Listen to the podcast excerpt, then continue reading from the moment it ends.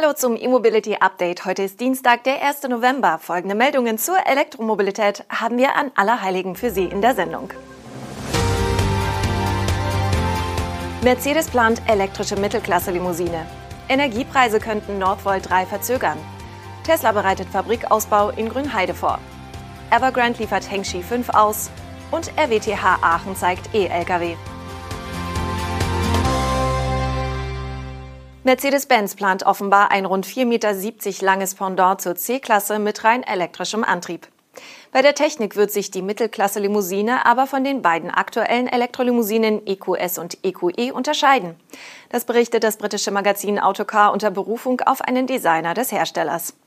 Demnach soll das elektrische Pendant zur C-Klasse im Jahr 2024 als viertürige Limousine in CLA-Größe an den Start gehen. An Bord könnten Technologien aus dem Konzeptfahrzeug Vision EQXX sein. Ein Jahr später könnte das Elektroauto wie bei Mercedes üblich um einen noch sportlicheren AMG-Ableger ergänzt werden. Denkbar ist, dass Mercedes dem neuen Modell das Kürzel EQC verpasst. Denn dem aktuellen SUV mit dieser Bezeichnung geht die Luft aus.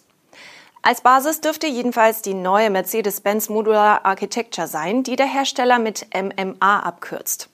Dadurch könnte die neue E-Limousine trotz etwas geringerer Außenlänge mehr Platz im Innenraum bieten als die C-Klasse. Da es aktuell noch keine Modelle auf Basis der MMA gibt, sind auch noch keine technischen Daten bekannt.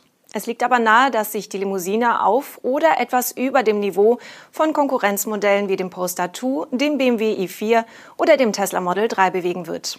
Bei dem für 2025 geplanten AMG-Ableger wurde der Designer gegenüber Autocar etwas konkreter, wenn auch nur in dem Bereich Karosserie, den er mitverantwortet.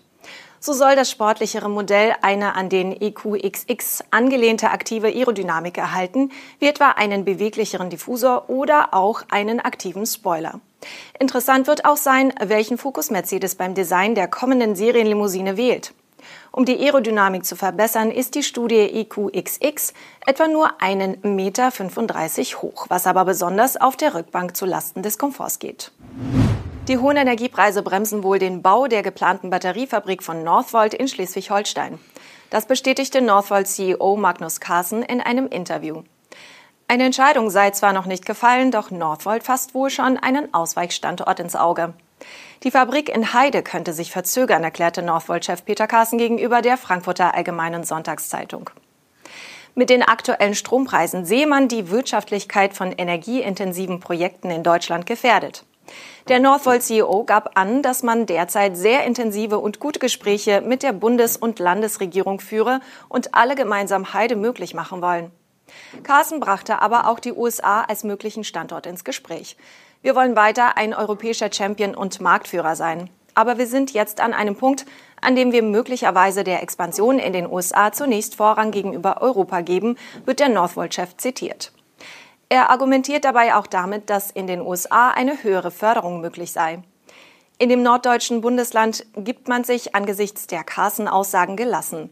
Die Landesregierung in Kiel sagte dem NDR, dass es weiterhin Gespräche mit dem Konzern gebe, und man das Projekt derzeit nicht gefährdet sehe. Die Ansiedlung zu realisieren bleibt das Ziel aller Beteiligten, beteuert Ministerpräsident Daniel Günther von der CDU. Aber auch Günther räumt ein, dass die Rahmenbedingungen nun durch die deutlichen Subventionen in den USA schwieriger geworden seien. Das Werk namens Northvolt 3 in Heide soll 2025 in Betrieb gehen und bis zu 3000 Menschen beschäftigen. Deutschland fördert es mit 155 Millionen Euro. Tesla will seine Produktionskapazitäten in Grünheide vergrößern und bereitet hierfür die nächste Ausbaustufe auf dem bestehenden Gelände vor. Seit Freitag werden für den Ausbau 70 Hektar Kiefernforst gefällt. Die Genehmigung für die Rodung liegt dem Hersteller bereits vor. Für den Ausbau selbst bereitet Tesla einen Antrag vor. Laut eines Berichts der Märkischen Oder-Zeitung geht es bei dem Ausbau um 70 Hektar im Norden des Grundstücks. Die Zeitung beruft sich dabei auf Angaben Teslas gegenüber der Gemeinde Grünheide. Inzwischen hat auch die brandenburgische Landesregierung den Ausbau des Werks bestätigt. So äußerte etwa Brandenburgs Wirtschaftsminister Jörg Steinbach auf Twitter, dass er sich darüber freue, dass es bei Tesla weitergeht. Die Rodung soll dem Zeitungsbericht zufolge noch über den aktuellen Bebauungsplan abgedeckt sein, nicht so aber die Erweiterung der Fabrik selbst. Diese muss Tesla neu beantragen. Die neue Halle muss dann wieder genehmigungsfähig nach dem Bundesemissionsschutzgesetz sein. Sprich, es wird auch wieder eine Bürgerbeteiligung und mit hoher Wahrscheinlichkeit eine Reihe von Anträgen für Vorabgenehmigungen geben, um zeitnah starten zu können. Wie hoch die Produktionskapazität dank dieser Erweiterung ausfallen soll, geht aus diesen und weiteren Medienberichten zum Thema nicht hervor. Die Ausbaupläne werden zu einem Zeitpunkt bekannt, zu dem sich Tesla noch im Ramp-up des ersten Fabrikabschnitts befindet. Stand Ende September laufen in Grünheide wöchentlich 2000 Fahrzeuge vom Band. Laut Informationen von dpa sollen es bis zum ersten Quartal 2023 rund 5000 Autos pro Woche sein. Das offiziell von Tesla kommunizierte Ziel lautet, in der deutschen Fabrik 500.000 Fahrzeuge pro Jahr herzustellen. Evergrande New Energy Vehicle, die Elektroautosparte des chinesischen Immobilienkonzerns Evergrande, hat nach eigenen Angaben mit den Auslieferungen ihres ersten Modells Hengxi 5 begonnen. Die ersten 100 Exemplare des Elektro-SUVs wurden am Samstag an Kunden übergeben. Nach Unternehmensangaben wurden inzwischen Auslieferungszentren in 19 Städten eingerichtet, darunter Peking, Tianjin, Shanghai, Guangzhou, Shenzhen, Chengdu und Chengdu.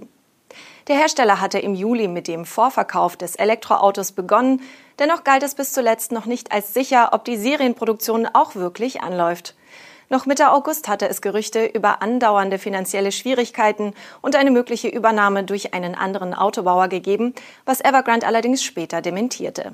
Der Hingxi 5 kommt mit einer Länge von 4,73 Metern und mit einer Motorleistung von 150 kW auf den Markt. Der Lehrstuhl Production Engineering of E-Mobility Components der RWTH Aachen hat den ersten fahrbereiten Prototypen seines elektrischen Schwerlast-Lkw vorgestellt. Dieser soll zusätzlich mit einer Brennstoffzelle zur Reichweitenverlängerung ausgestattet werden. Der Aufbau des Fahrzeugs wird vom Bundesministerium für Digitales und Verkehr mit rund 16,9 Millionen Euro gefördert. Das noch bis Oktober 2023 laufende Vorhaben der RWTH Aachen rückt die Entwicklung eines E-Antriebsstrangs mit Brennstoffzellen Range Extender für Nutzfahrzeuge mit einem zulässigen Gesamtgewicht von 41 Tonnen in den Fokus. Dabei soll der zu entwickelnde modulare Antriebsstrang für Nachrüstlösungen ebenso geeignet sein wie für Neufahrzeuge. Den aktuellen Prototypen hat die RWTH anlässlich der Elektromobilproduktionstage in Aachen präsentiert.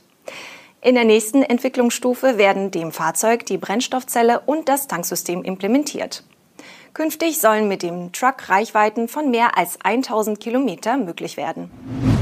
Das war das E-Mobility Update an Allerheiligen. Wir wünschen allen Zuschauern einen tollen Tag, egal ob sie heute frei haben oder nicht. Tschüss und bis morgen.